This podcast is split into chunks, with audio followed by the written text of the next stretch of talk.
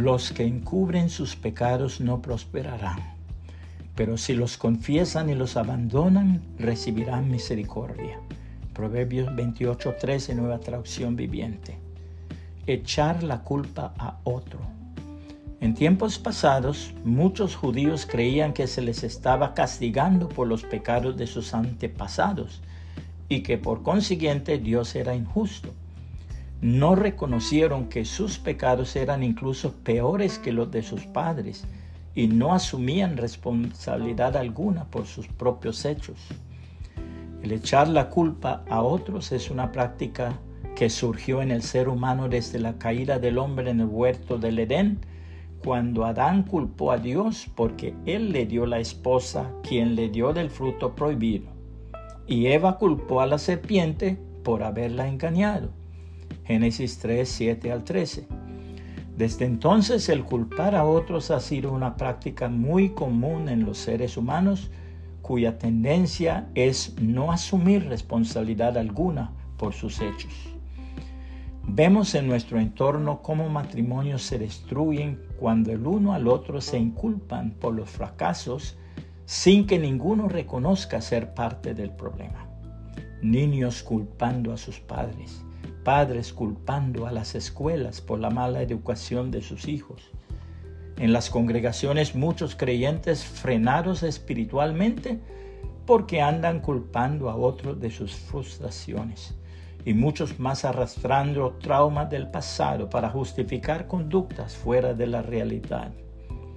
Sin embargo, la verdad es que el culpar a otros no es otra cosa que un débil intento de autojustificarnos queriendo tranquilizar la conciencia de algo de lo que se es responsable, que sin darse cuenta termina con el corazón endurecido, sin sentir remordimiento por lo que se está haciendo.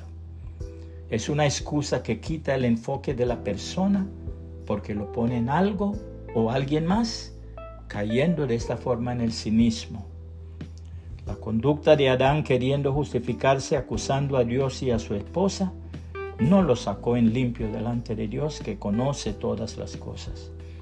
Tampoco Pilato al lavarse las manos y declararse inocente de la muerte de Jesús no quedó fuera del juicio de Dios, pues tuvo un final trágico.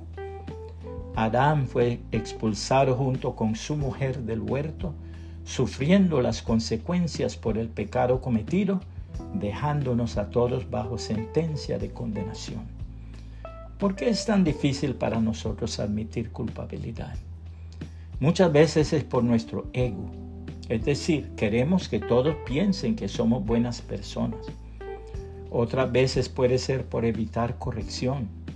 No nos gusta que nos amonesten o nos corrijan. O puede ser para evitar la vergüenza es vergonzoso tener que admitir que cometimos un error o un pecado.